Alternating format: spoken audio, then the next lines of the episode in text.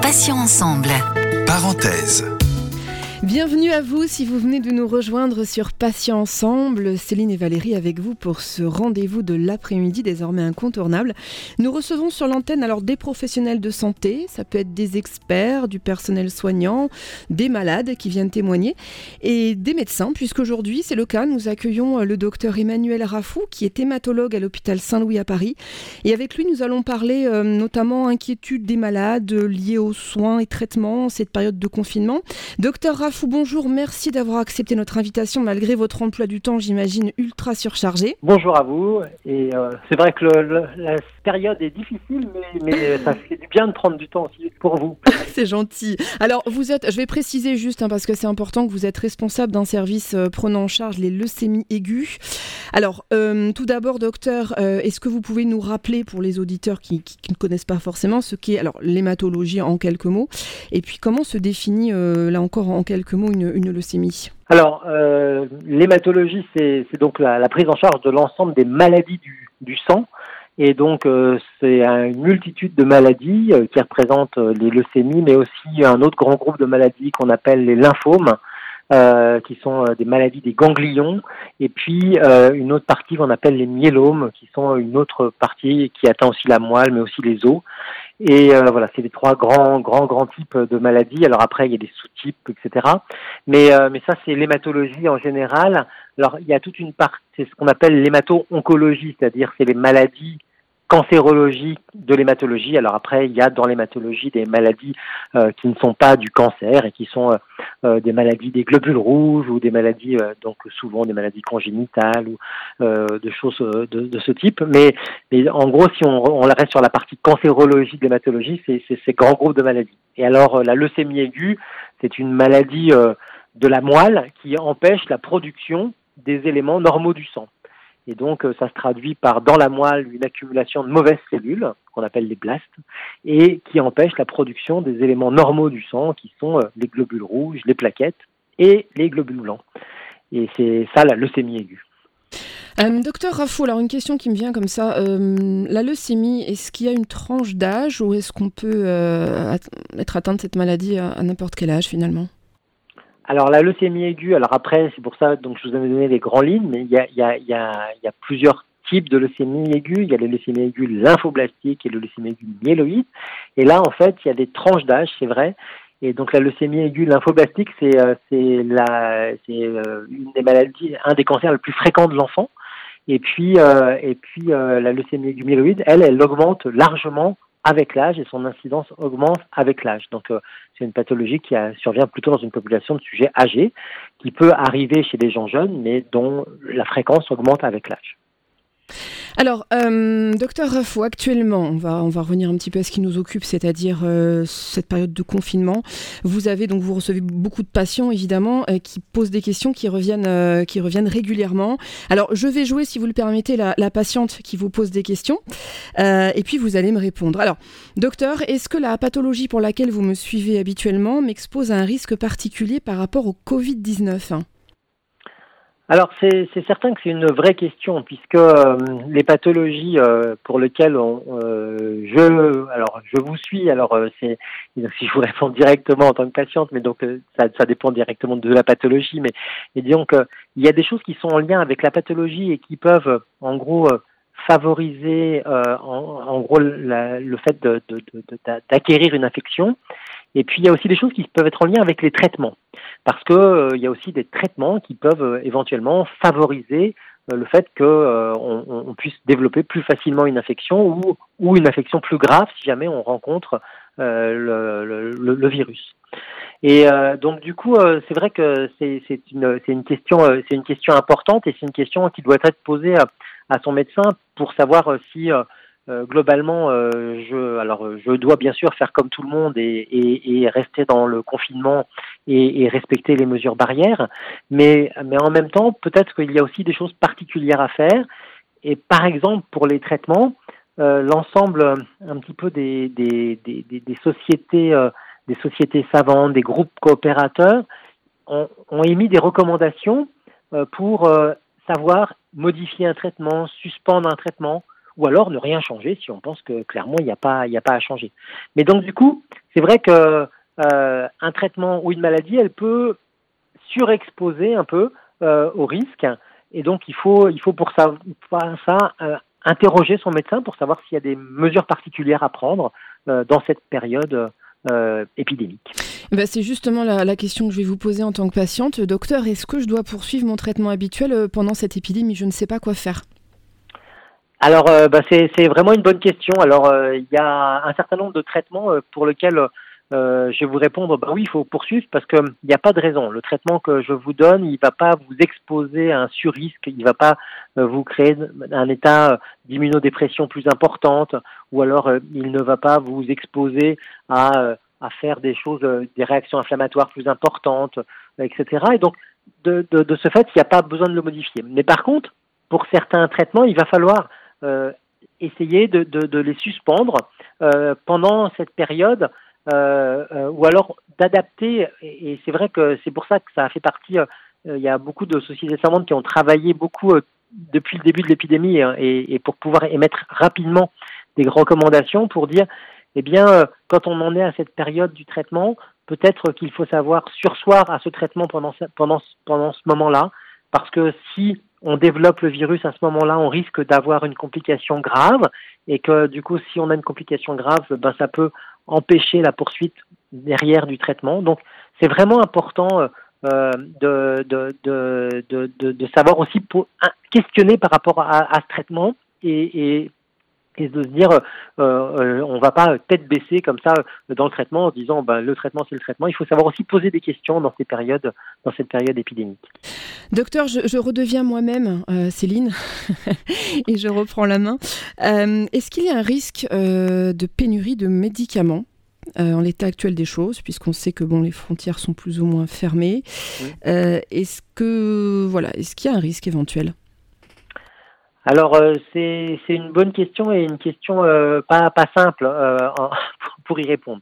Euh, c'est alors vous avez entendu et les médias s'en sont fait le relais hein, de pénurie de certains médicaments euh, dans la prise en charge des malades qui avaient des complications en lien avec le Covid et en particulier euh, des médicaments d'anesthésie chez les patients qui étaient euh, intubés en réanimation euh, ou des patients qui avaient euh, dans des complications extrêmement sévères pneumologiques où il y avait des, des, des, manques de certains médicaments.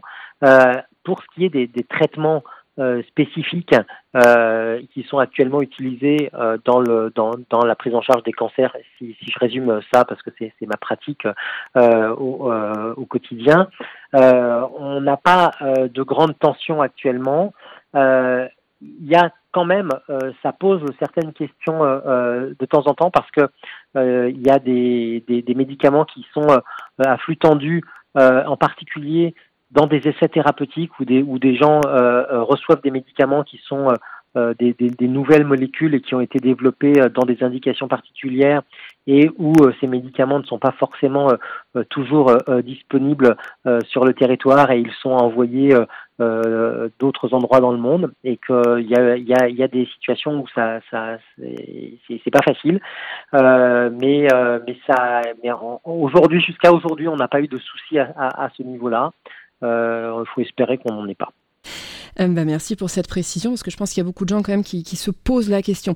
Valérie, euh, peut-être une interrogation au, au docteur Rafou?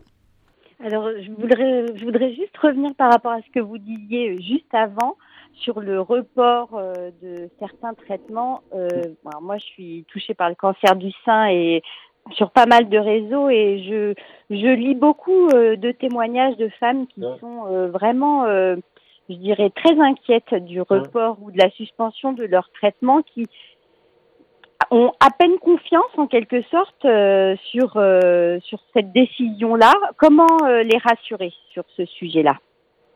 Alors, c'est vrai que c'est une question et qui, qui, qui nécessite une réponse vraiment très, très, très, très profonde. C'est-à-dire que la décision qui est prise dans certaines situations de reporter un traitement ou de, de décaler un traitement, euh, elle est prise en évaluant euh, le, le, le, risque que l'on prend dans, la, dans, le décalage du traitement, mais aussi, euh, mais aussi en évaluant le risque de faire un traitement dans une situation où l'on ne pourrait pas assurer pleinement la prise en charge d'une complication de ce traitement ou d'un effet secondaire de ce traitement. si on met en route un traitement, euh, il y a la mise en route du traitement, mais il y a aussi euh, tout ce qui en découle derrière, c'est-à-dire euh, éventuellement est-ce qu'on a la place pour réhospitaliser le patient si jamais il fait une par exemple, dans un, dans un traitement de cancer, une, une, une neutropénie fébrile, c'est-à-dire le fait d'avoir pas de globules blancs et de la fièvre, ce qui, ce qui expose à des risques infectieux très importants. Est-ce qu'on a euh, alors euh, nous en hématologie par exemple, on s'est posé beaucoup de questions sur euh, l'administration de traitements de type ce qu'on appelle les carticelles, alors c'est une immunothérapie, mais où un certain nombre de malades après ces traitements passent dans des séjours courts, mais passent en réanimation quelques heures ou quelques petits jours pour assurer les, les, les, complications du traitement. Et, et, et de ce fait, si on n'a pas la possibilité de faire correctement cela, eh bien, on prend un risque encore plus important pour le patient que de décaler ce traitement. Donc, c'est vrai que à chaque fois, dans, la, dans décaler un traitement, il y a, y a, il y a ça qui est en, tête, c'est-à-dire euh, si on si, euh, on décale pas un traitement pour le décaler, on, prend, on prend une décision de décaler un traitement en se disant est-ce que derrière je vais pouvoir assurer complètement euh, le fait d'avoir administré ce traitement? Est-ce que je ne vais pas exposer le patient à un risque encore plus important de, complications si, je ne peux pas le prendre en charge correctement juste après?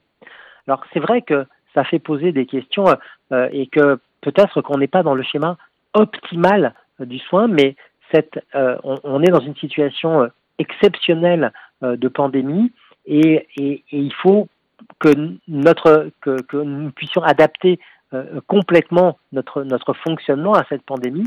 Et, voilà. Donc je comprends très bien cette question et je comprends très bien les inquiétudes qui en découlent mais c'est à chaque fois que, ces décisions sont prises elles sont prises dans ce, dans ce sens là Docteur Rafou, euh, une question que j'ai envie de vous poser. Euh, à l'hôpital Saint-Louis, est-ce que vous êtes suffisamment protégé? Est-ce que vous avez les masques? Est-ce que vous avez les gants? Est-ce que tout le personnel soignant autour de vous et les médecins, est-ce que vous êtes suffisamment protégé à l'heure actuelle? Alors je peux y répondre euh, globalement oui. en fait, il y a des moments où on sent qu'il y a de la tension et que où on nous dit les flacons de gel, ça c'était un peu au début, c'est plus trop le cas maintenant, mais où on nous disait euh, rationner euh, l'utilisation euh, parce que bientôt il y en aura plus.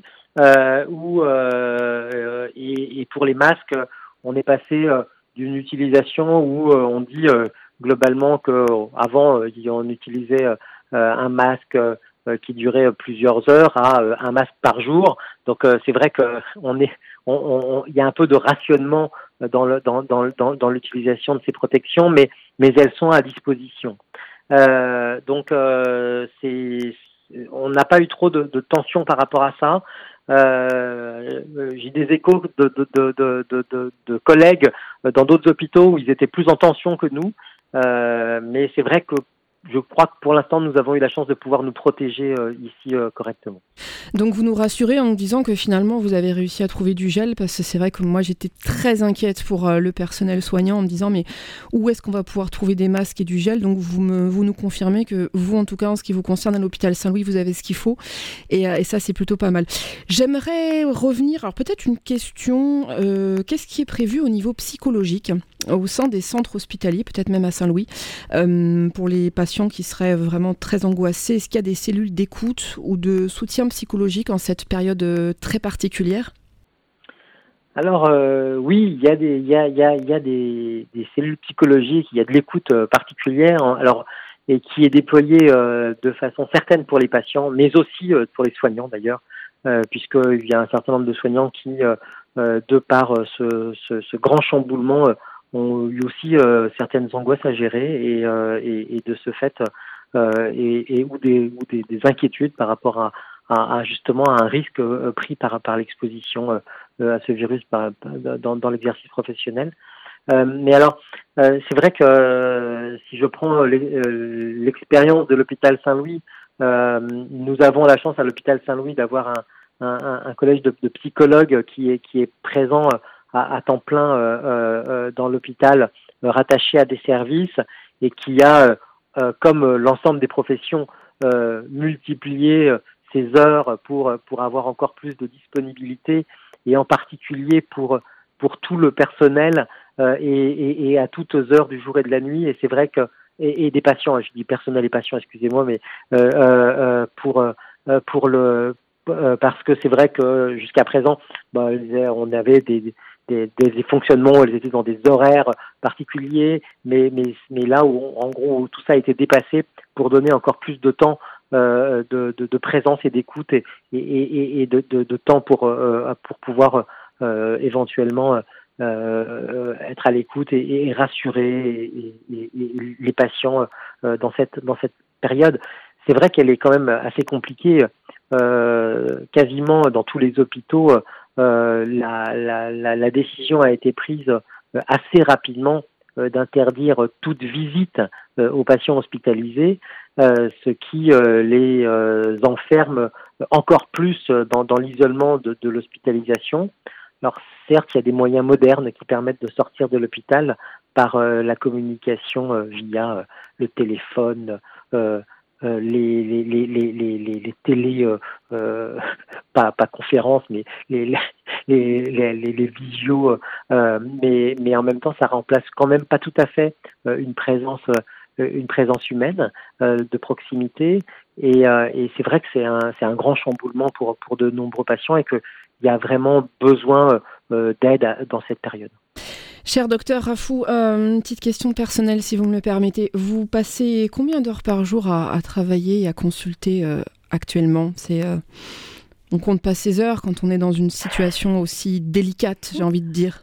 Alors c'est vrai qu'on compte pas ces heures et c'est vrai que alors souvent on passe déjà beaucoup de temps à l'hôpital, mais là c'est vrai qu'il y a d'autres il y a, deux choses qui se sont rajoutées donc liées à l'épidémie pour nos patients et puis ensuite après pour euh, des, des, des, heures pour l'organisation de, de, de, comment on, comment on s'organise euh, euh, à l'hôpital pour gérer tout cela et qui, qui, qui remobilise encore du temps derrière. C'est vrai qu'on est à des journées qui dépassent les 12 heures largement et, on, on, on, est souvent proche des 14.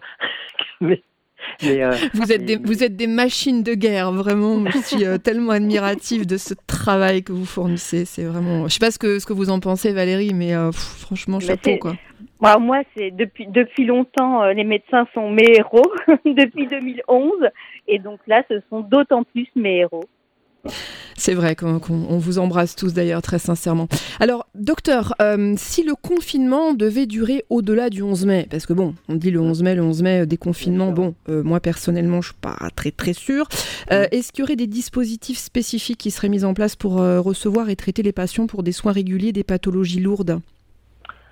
Alors ça, on a déjà commencé à le faire, c'est-à-dire que depuis maintenant une bonne semaine où on a senti la pression euh, diminuer un tout petit peu euh, en, en, termes de, de, nombre de malades graves, et ce qui a permis euh, de redonner un petit peu de place dans l'hôpital et où on a déjà pu commencer à, à, à faire ça et, et, à, et, à, réintégrer des programmes et en tous les cas à les, les pour les semaines à venir.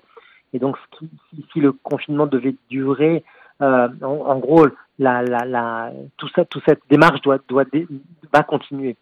Euh, vous savez, on a déjà mis des plans d'action euh, euh, en identifiant, en disant voilà, dans des traitements, et c'est ce dont on parlait tout à l'heure, c'est-à-dire des traitements où on avait dit euh, tiens, on n'est pas en, en, sécurité pour le faire si on démarre le traitement dès maintenant parce que il n'y a plus une seule place en réanimation ou il n'y a plus une seule place de réaccueil d'hôpital, de réaccueil du patient à l'hôpital.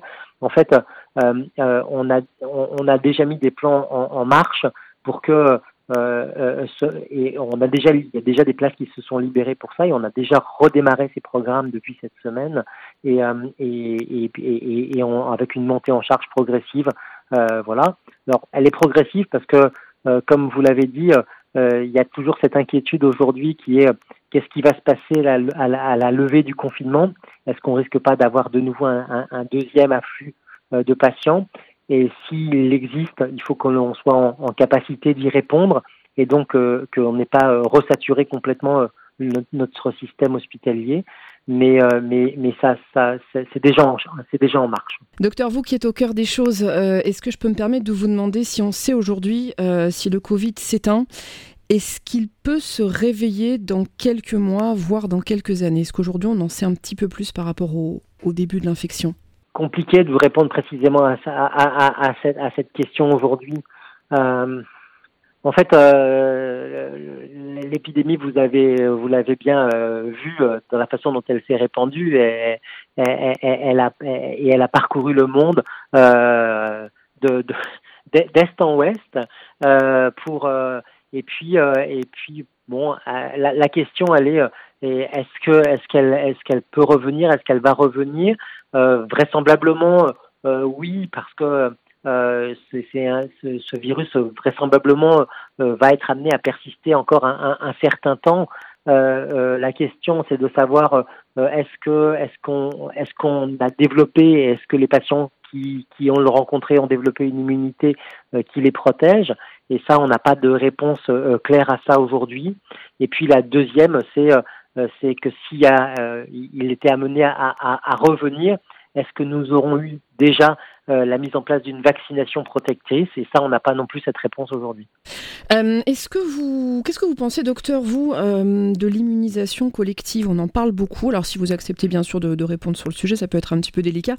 Mais est-ce que vous pensez que ça peut être une bonne chose? Alors en gros, je vais essayer de rappeler avec mes termes ce que c'est que l'immunisation collective. Ce serait en gros, puis vous pourrez compléter bien sûr docteur plus médicalement, ce serait en gros que tout le monde l'attrape à un moment donné ou à un autre, que le système immunitaire fasse son travail, qu'on puisse combattre ainsi ce, virus et qu'ainsi, quand il reviendrait, eh bien, nous aurions euh, des anticorps, on aurait fabriqué des anticorps qui permettraient de lutter contre ce virus et il deviendrait peut-être un peu comme un virus de, de rhume ou de grippe, on va dire relativement banal entre guillemets. Euh, qu'est-ce que vous pensez, vous, de ce phénomène? Est-ce qu'il faut envisager cette immunisation collective ou est-ce qu'au contraire, il faut traiter bah, cas par cas comme on le fait aujourd'hui? Euh, et que c'est la seule solution finalement pour enrayer la pandémie alors, non, en fait, aujourd'hui, on traite au cas par cas parce qu'en fait, aujourd'hui, il premièrement, les, les, les, gens qui ont rencontré le, le, virus n'avaient pas, ne l'avaient jamais rencontré auparavant et donc n'avaient pas d'immunité. En fait, le principe de l'immunité collective, pour euh, juste compléter un peu ce que vous disiez, c'est exactement ce que vous disiez tout au début, c'est-à-dire, en fait, euh, le, le, virus se, se, se, transmet dans la population et dans la population, en fait, les gens qui, qui le rencontrent développent des anticorps.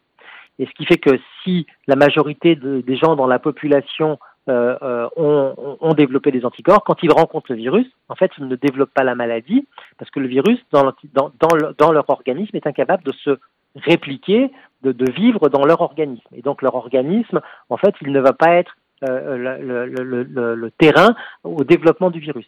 Et ce qui fait que si un virus il, arrive dans une population qui est largement immunisée, eh bien ce virus-là, eh bien, il va pas pouvoir se développer. Donc alors, il existera peut-être de façon sporadique et, être responsable d'une infection par-ci ou par-là, mais, en tous les cas, il ne pourra pas se développer de façon massive euh, et, se transmettre dans la population de façon large parce que les gens vont et ne, ne, pourront pas, un, parce qu'ils seront immunisés, et deuxièmement, ne pourront pas, euh, euh ne seront pas un réservoir transmetteur finalement du, virus. Et donc, c'est ça le principe. Alors, du coup, c'est vrai que c'est c'est bien comme principe. Euh, la seule chose, c'est de savoir euh, aujourd'hui euh, combien de personnes l'ont vraiment rencontré. Alors, on attend de ça un peu plus de, données, de, ce qu'on appelle des sérologies qui vont nous permettre de mesurer ce qui, les gens qui, ont, qui, ont, qui sont immunisés dans la population. Mais, voilà, c'est ce qu'on attend aujourd'hui. On, est, encore dans une période où on a encore besoin d'apprendre. Docteur euh, Emmanuel Rafou, vous qui êtes un spécialiste hein, euh, du sang, alors j'ai entendu dire aux informations euh, que certains groupes sanguins seraient plus à risque que d'autres. Est-ce que c'est vrai ça, un faux, un tox Dites-moi un petit peu là-dessus. Alors, on n'en a pas d'explication, mais il y a des données épidémiologiques qui disent qu'il y a certains groupes sanguins qui vraisemblablement développent plus d'infections que, que les autres mais aujourd'hui on ne sait pas l'expliquer. Euh, et, deuxièmement, je pense que ça nécessite aussi pareil euh, des données plus solides, euh, parce que aujourd'hui on est encore sur des petits nombres encore euh, de, cas par rapport à l'échelle d'une population. Hein, c'est toujours la même chose. Valérie, peut-être une, une, question au docteur. Pour une fois qu'on a un docteur pour nous tout seuls, on en profite.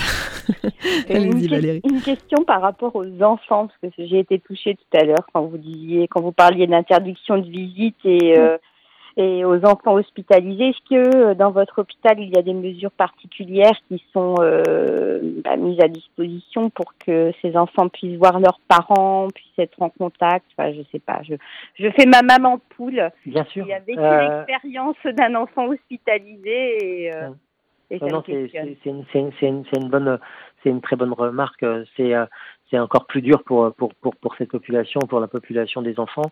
Euh, alors, euh, bien sûr, euh, chaque règle est faite pour être adaptée à, chaque cas et, on n'arrête pas d'édicter des règles euh, dans, nos services pour, donner un cadre, mais en même temps, on sait aussi que la maladie, c'est une situation humaine particulière et que dans certains cas, il faut aussi passer au-dessus d'une règle euh, pour euh, pour parce que parce que la situation elle ne peut pas être euh, elle, elle est invivable autrement. Euh, mais mais par contre il y a beaucoup de gens qui nous ont proposé de l'aide et en particulier dans les dans, dans, dans, dans, dans des services de pédiatrie pour mettre en, route tout ce qu'on savait faire de moderne, euh, de mise à disposition euh, de tablettes pour que pour que les enfants euh, puissent être en, en, en relation avec avec leur, leur, leur entourage en visio, de etc etc quoi il y a il y a il y a, plein de gens aussi qui ont qui, ont, qui sont mobilisés dans dans, dans ça. Mais mais c'est vrai que c'est c'est dur, dur. Mm. Euh, même pour des adultes, je trouve ça. Euh, alors c'est vrai que l'expérience que j'ai euh, habituellement, donc en leucémie aiguë, les, les, gens sont dans des parcours de soins où ils restent à l'hôpital pendant, en tout cas sur le premier traitement, entre 3 et 4 semaines. Donc c'est déjà des parcours compliqués. Et quand il y a des visites, c'est compliqué. Mais alors là, sans visite, ça devient vraiment difficile. mais je, dans, chez des enfants, c'est d'autant plus, d'autant plus difficile. Pour finir, euh, cher docteur, un conseil de professionnel que vous auriez à donner peut-être aux patients et auditeurs euh, particulièrement angoissés ou des personnes isolées ou âgées? On va finir, euh, finir là-dessus, docteur. Mhm. Ben, alors, les, recommandations, les conseils, c'est de se dire que en, gros il y a beaucoup de choses qui sont qui, sont faites actuellement dans, dans, tout le dans, toute cette prise en charge de cette épidémie pour euh, un euh, et ça c'est les mesures qui ont été des mesures de santé publique qui ont été faites dire on va faire en sorte que l'épidémie se, se, développe le moins vite possible pour que le système de santé soit en capacité de répondre clairement à, à, la, à, la, demande et que l'on puisse accueillir les malades atteints du virus. Mais en même temps, pendant ce temps-là, le, le, le, système de santé a aussi euh, beaucoup réfléchi pour que tous les patients euh, puissent être continuer à être pris en charge euh, de façon générale dans toutes les pathologies. C'est-à-dire que certes, cette épidémie était, nous est tombée dessus, mais elle ne nous a pas fait oublier que tout un beaucoup de gens autour euh, euh, souffraient d'autres pathologies et qu'il fallait euh, continuer à réfléchir et, à pouvoir pour pouvoir les traiter le mieux possible et le, plus la façon la plus optimale possible malgré cette épidémie. Et donc tout cela est fait et, je pense que tout, le l'hôpital dans, sa globalité, même le système de soins, parce que ça dépasse l'hôpital, à, à, développer des, des, des, des, des, des trésors d'imagination pour, pour, pour, pour que tout se mette en, en, en branle ensemble pour répondre à, à, à, cette demande, pour que tout le monde soit bien pris en charge et pour que tous nous puissions euh, vivre ensemble plus loin. Docteur Emmanuel Raffo, merci pour euh, ce mot de la fin plein d'espoir. Alors, euh, un immense merci et un immense bravo, mais merci pour votre intervention dans parenthèse, malgré votre emploi du temps qui est plus que chargé actuellement. Donc, euh, merci infiniment. Je rappelle que vous êtes hématologue à l'hôpital Saint-Louis, que vous êtes responsable d'un service prenant en charge les leucémies aiguës. Bon courage, docteur, pour la suite.